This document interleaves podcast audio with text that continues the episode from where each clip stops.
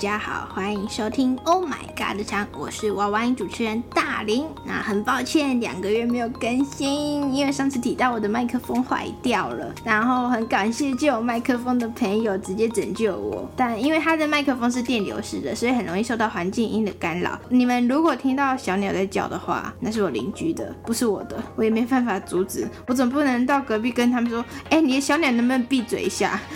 那很尴尬哦。好。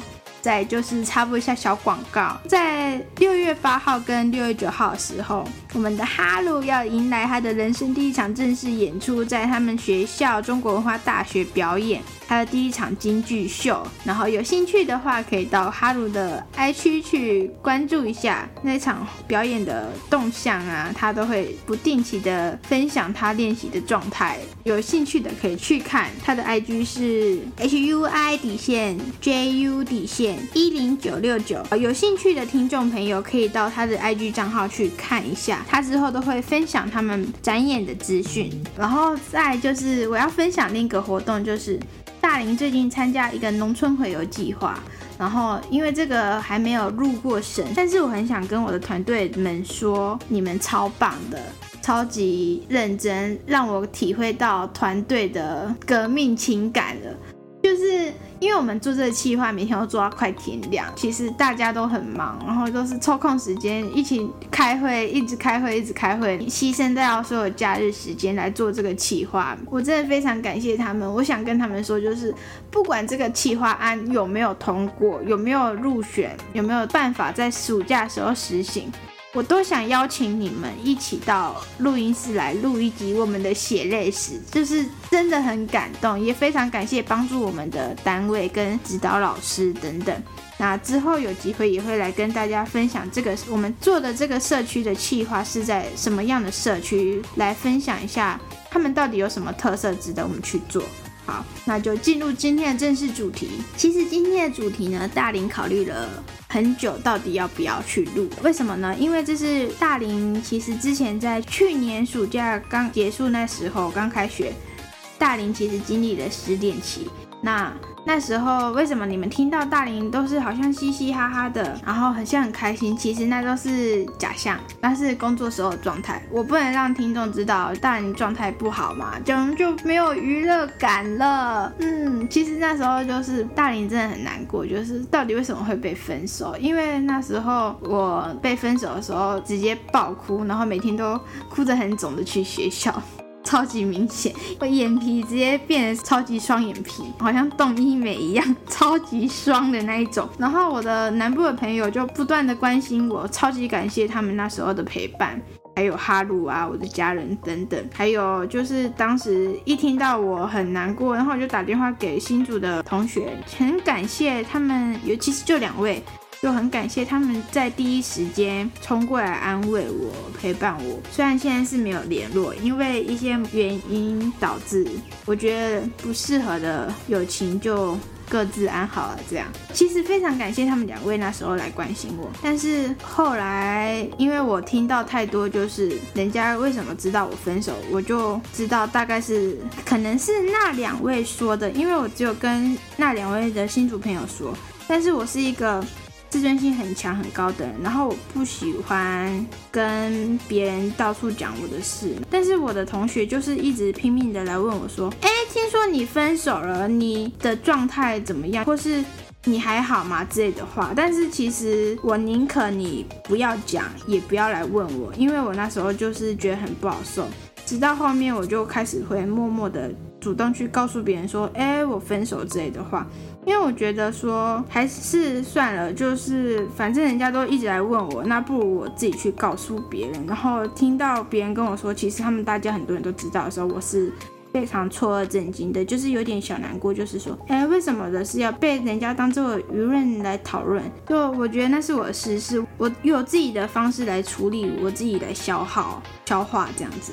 没有必要都是到处讲、到处说这样子，我还蛮不喜欢这样，所以就最后就跟那两位朋友没有联系，因为我觉得很不好受，也有点失望。那再就是我那时候分手啊，呃，我其实是超级难过、自卑，还想各种办法找人家复合，虽然都是嗯拒绝的。但我觉得幸好是拒绝了，超级幸好。虽然当时那时候是和平的分，但坦白就是说不适合，然后我还硬要找人家找复合，其实是一个非常愚蠢的行为。啊，我那时候也很难过。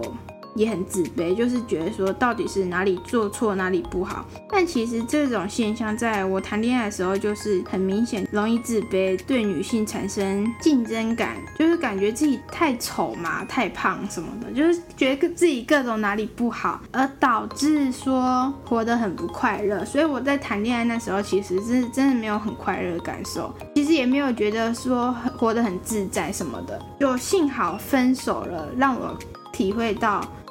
我是一个什么样的人，然后也看透了一些事情，好像好像经历过什么人生一样，其实也没有，不就是一场恋爱而已嘛，对。那我就是想分享我失恋的那个期间，我做了什么样的改变。因为我在迪卡上看到一个什么分手后的五大阶段，就是他们推荐的文章，而且他刚好也是一个结束差不多两年感情的少女，然后我就觉得感同身受，我就把这篇文章存起来了，时时刻刻提醒自己，如果下一次谈恋爱又怎么样的话，我一定要来看这一篇文章。刚开始嘛，就是非常难过又爆哭，超好笑的。其中一位新竹朋友是跟我一起来北部读书的，然后那时候就有联络我南部的朋友们那一群，我超级要好的高中朋友。然后他们超好笑，就死命的安慰我。还有另一位一起来新竹读书的朋友，他也是读我们学校附近的学校，他就刚好住在我们这边。他也是拼了命的过来安慰我。他知道之后超紧张的，然后每天来陪我吃饭，然后还 还甚至关心我说要不要帮我去打那个男的。我就说没关系，不用不用，没关系。而且那时候那阵子就是我分手之前超好笑，我还听他讲他的感情状态，然后我。那时候还讲的很自信大方，然后说什么我要帮他怎么样怎么样，结果换我了，哇，人果然话不能说太满了，会随时打脸，这正是我觉得是嘴贱的现世报吧。好啦，反正就是分手就分手嘛，拜拜就拜拜，下一个会更好。当然啊，就是你们说嘛，桃花烂掉就是掉在地上，那它就桃花烂了，还是会长出新的嘛。如果又烂了，就再重长一次，对吧？就是这样，人生就是这样子经历嘛。虽然我也谈过一次而已，管他的。好。谁知道下一次又是怎么样呢？那时候其实我的朋友超好笑，我那时候朋友那时候牺牲了他的便当给我，我那时候一边哭一边吃，超蠢。吃完继续躺在床上哭，哭超久，哭到他们走了我还在哭，然后还叫我说不要哭哦，给我振作。然后我南部的朋友还骂我说。为了一个男的有什么好哭的？给我振作起来哟！